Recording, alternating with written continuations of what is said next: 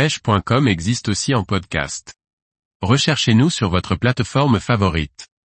Grosse truite pêchée à la mouche sur une belle rivière bretonne. Par Jean-Baptiste Vidal.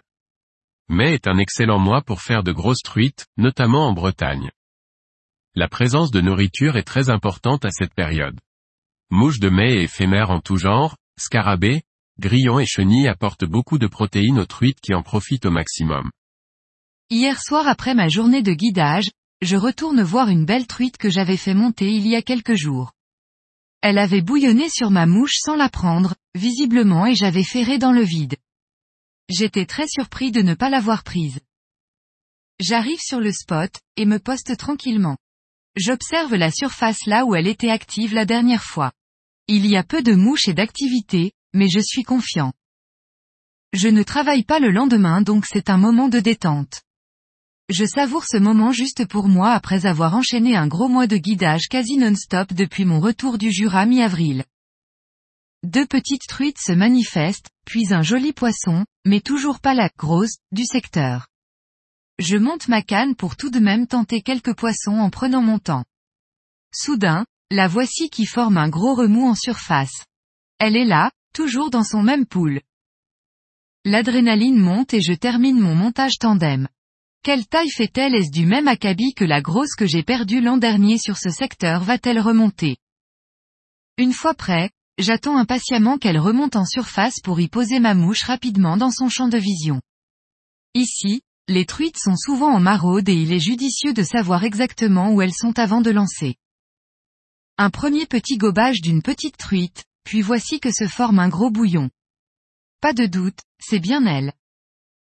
Enroulé, J'expédie un long lancer à près de 15 mètres, en cloche, juste dans sa zone. J'observe bien la surface et ma mouche de mai où est fixée en dessous une petite imitation de chenille. Dans les trois secondes qui suivent, la magie se produit. Ma mouche sèche se fait embarquer et coule.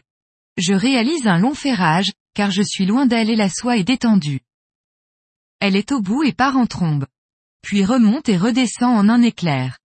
Mon 15 degrés me permet de la brider un peu et de la faire venir vers moi, mais de grosses branches mortes sont au fond de l'eau et il ne faut surtout pas qu'elle me fausse compagnie.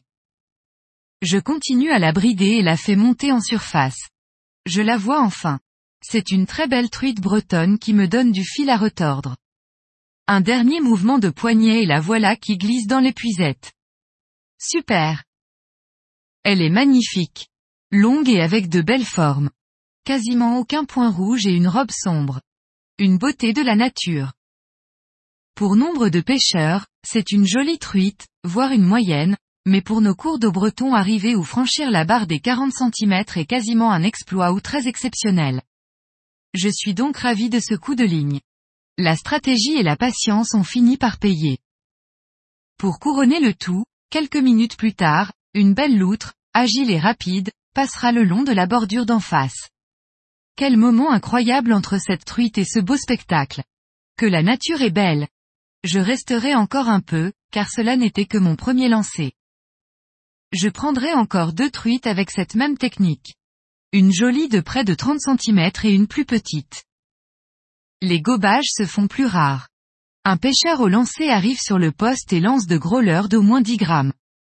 Autant dire que les truites ont dû aller se cacher. Profitez bien des beaux jours les truites vont se gaver avant l'été.